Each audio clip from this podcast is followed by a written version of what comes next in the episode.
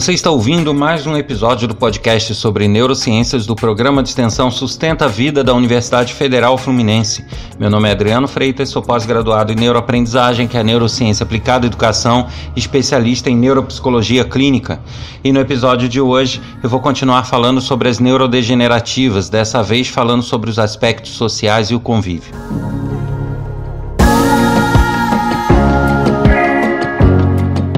E sempre lembrando que vocês podem sugerir novos temas para o podcast enviando mensagem para podcast@sustenta-vida.com e aqueles temas que forem aproveitados ganharão um presente nosso.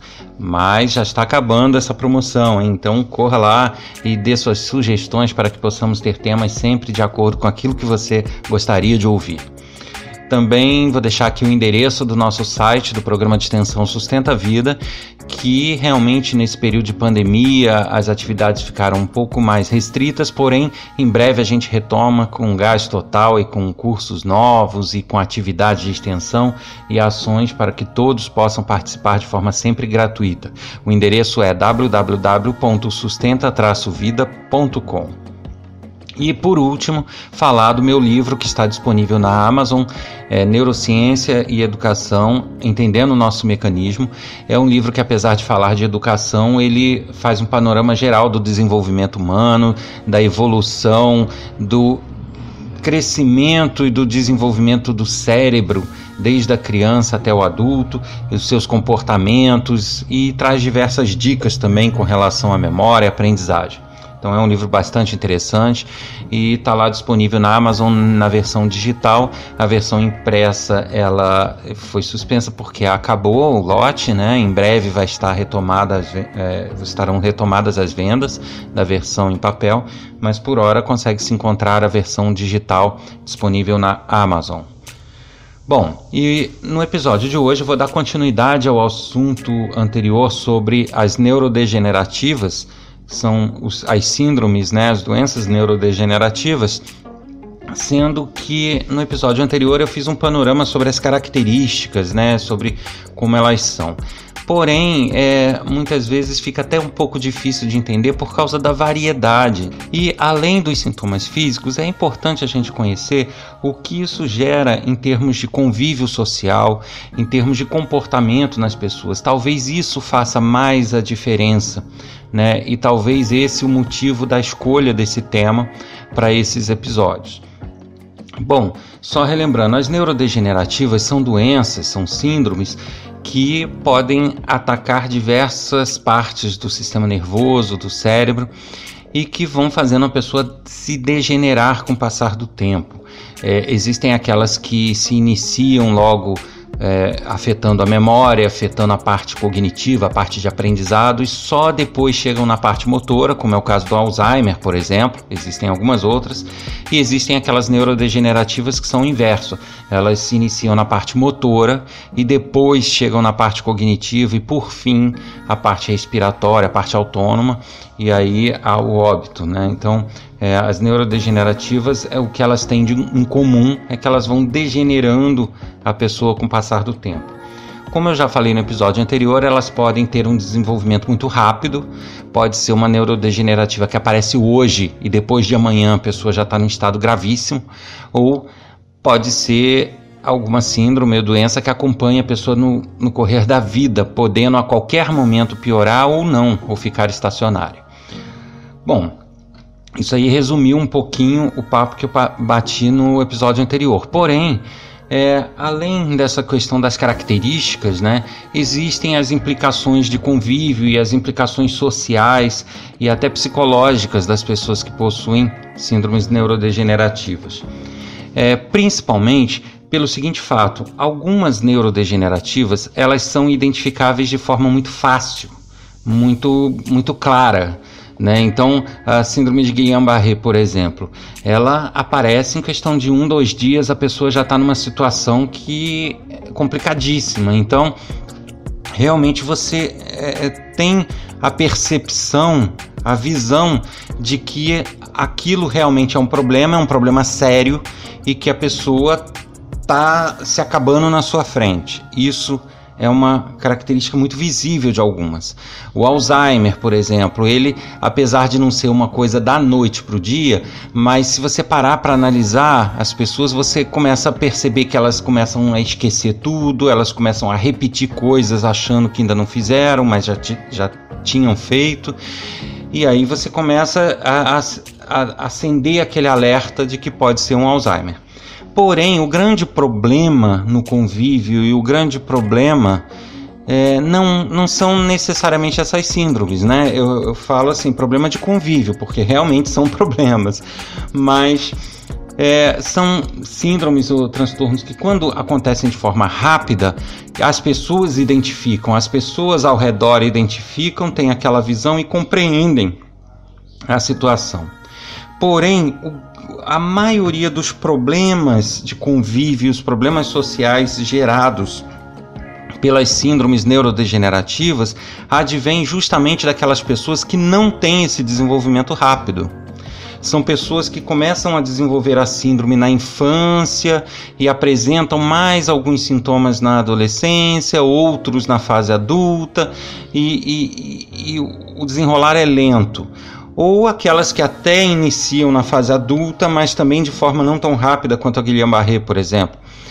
É, isso sim gera problemas sociais e problemas de convívio, porque ela acaba agindo na, uh, na pessoa, no indivíduo, de uma forma lenta e de uma forma não visível, de uma forma meio que silenciosa. Então a pessoa tem a noção dos limites que ela passa a ter.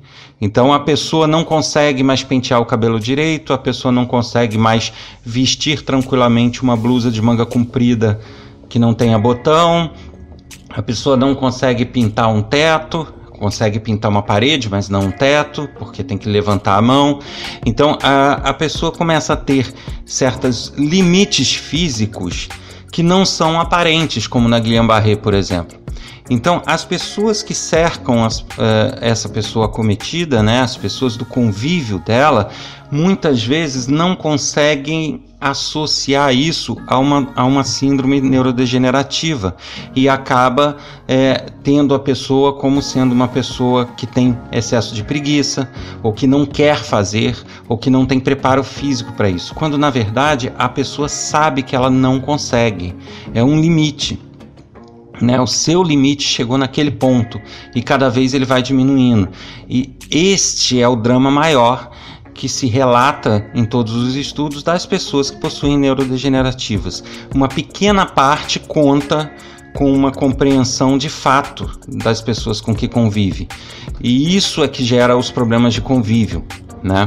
É, você tem é, é, esses limites que eles vão se agravando de forma lenta, mas de forma não muito aparente.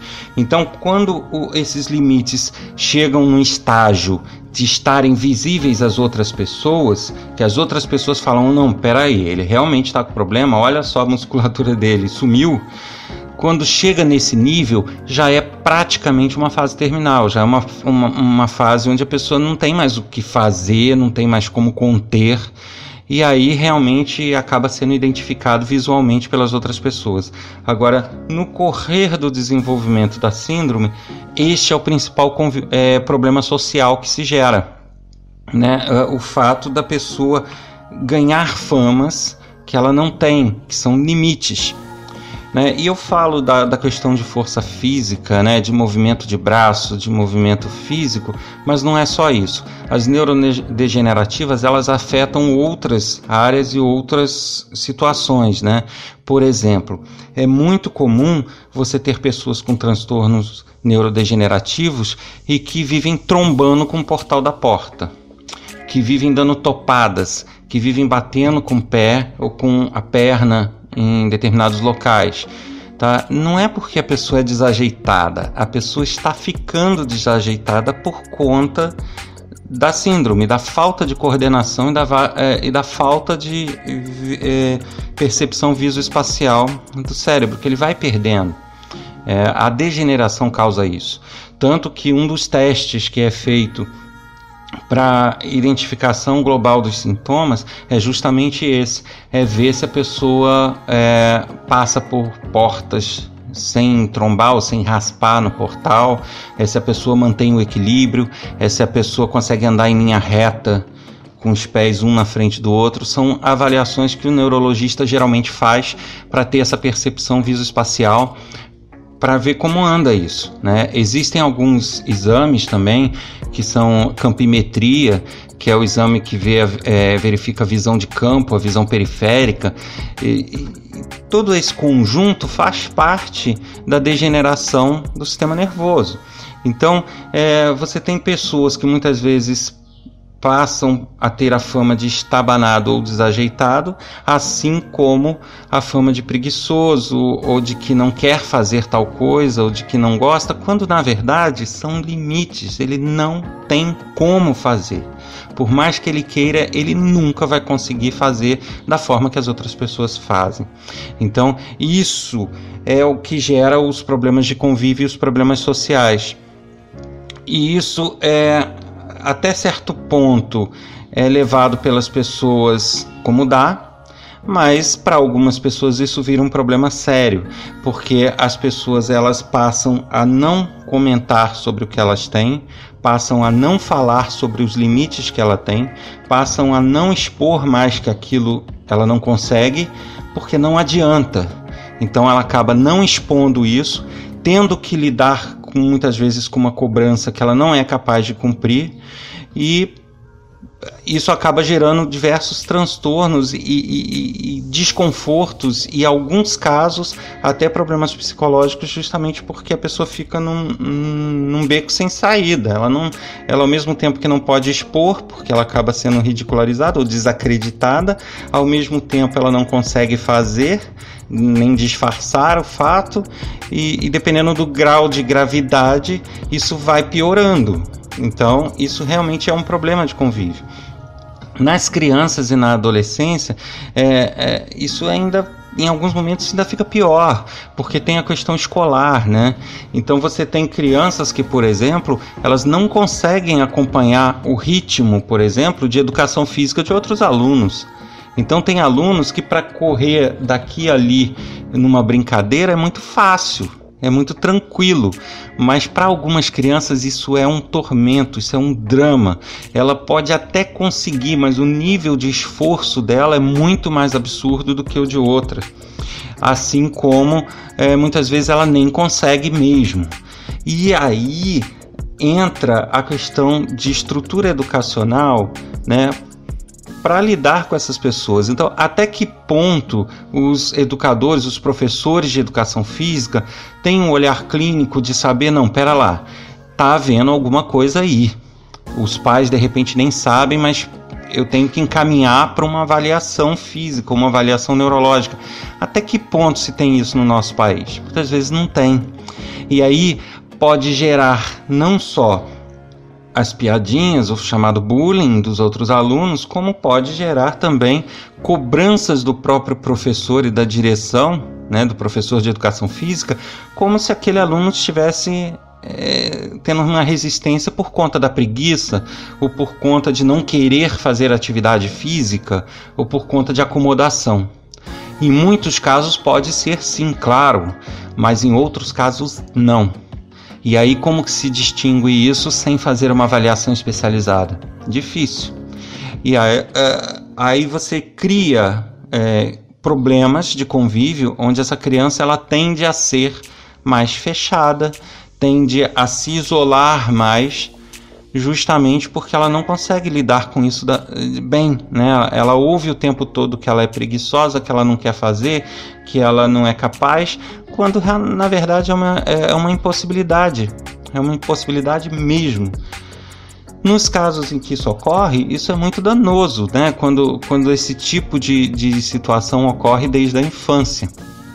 É, então, por isso, é, deve-se ter uma atenção muito grande em crianças e adolescentes que começam a apresentar estes tipos de comportamento. Elas não conseguem acompanhar a média de idade no que se refere a atividades físicas.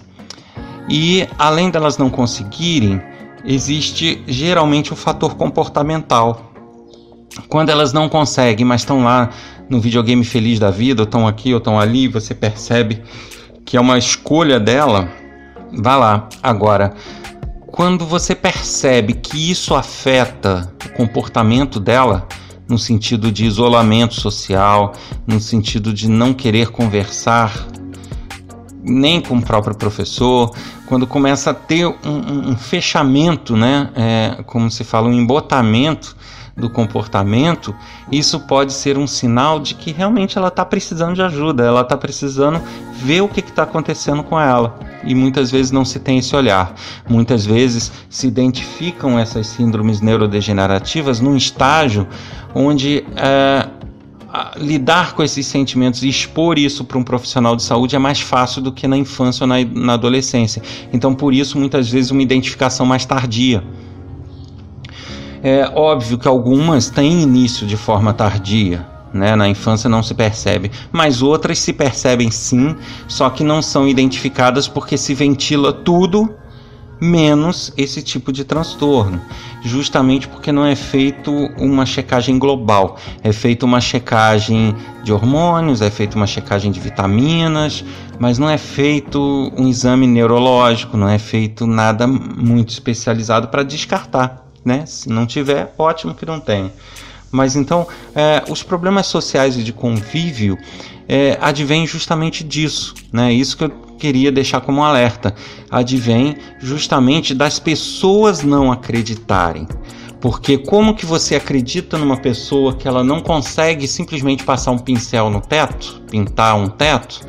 Quando você está vendo que ela tem uma aparência saudável, ela tem uma aparência, muitas vezes até com músculo e tal, pare parecendo realmente uma pessoa muito saudável, né? uma pessoa sarada, como dizem, mas poxa, ela não consegue levantar o braço, como assim? Então é, cria esse descrédito, e esse descrédito é que é o grande problema do convívio. Isso sem contar que geralmente os portadores de neurodegenerativas, além de ter essa questão do convívio né, e do descrédito, elas carregam a informação, quando são diagnosticadas, de qual é o destino delas. Né? Então você tem uma questão psicológica interna, que é saber que elas armazenam uma bomba relógio e que a qualquer momento essa bomba dispara e saber tudo que elas vão passar até chegar a um óbito. Né? Isso já é um fator psicológico importante a ser considerado para essas pessoas. E além disso, ainda ter que se somar a falta de entendimento daqueles que estão ao redor. Então, esses são os aspectos sociais e comportamentais mais relevantes no tocante a essas síndromes. Então, você tem aqueles que simplesmente têm que lidar com isso internamente, com essa informação e, além disso, lidar com um convívio social onde não há uma compreensão dos limites que essa pessoa tem, justamente por não ser algo aparente. É, outras têm só o problema de lidar com isso internamente, não estão nem aí para o que os outros estão pensando. Outras se preocupam com que com convívio e não tem o problema interno, lógico, o humano não é matemático. Cada um vai reagir de uma forma a essas situações. Uns vão reagir de forma mais grave, outros de forma mais branda, não vão estar tá aí, vão se incomodar, mas aquilo ali fica como um incômodo. Outros chegam a ter transtornos por conta disso. Então é importante que se tenha atenção às crianças e os adolescentes quanto ao comportamento para checar essas possibilidades também junto aos médicos.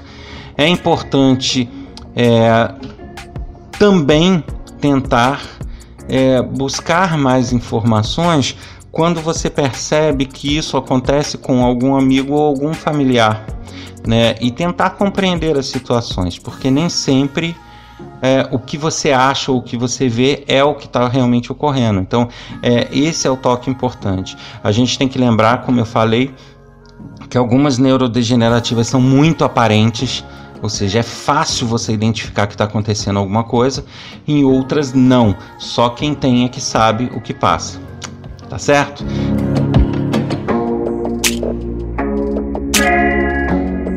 Você ouviu mais um episódio do podcast sobre neurociências do programa de extensão Sustenta a Vida da Universidade Federal Fluminense. Meu nome é Adriano Freitas, sou pós-graduado em neuroaprendizagem, que é a neurociência aplicada à educação, especialista em neuropsicologia clínica. Para mais informações sobre o nosso projeto de extensão, acesse www.sustenta-vida.com. Para escrever com dúvidas, questionamentos, sugestões, para esse podcast, né, sugerir temas, tirar dúvidas, fazer comentários, basta escrever para podcast@sustenta-vida.com, colocando no assunto o meu nome, o, o do podcast para que seja direcionado corretamente. Um abraço a todos e até o próximo episódio.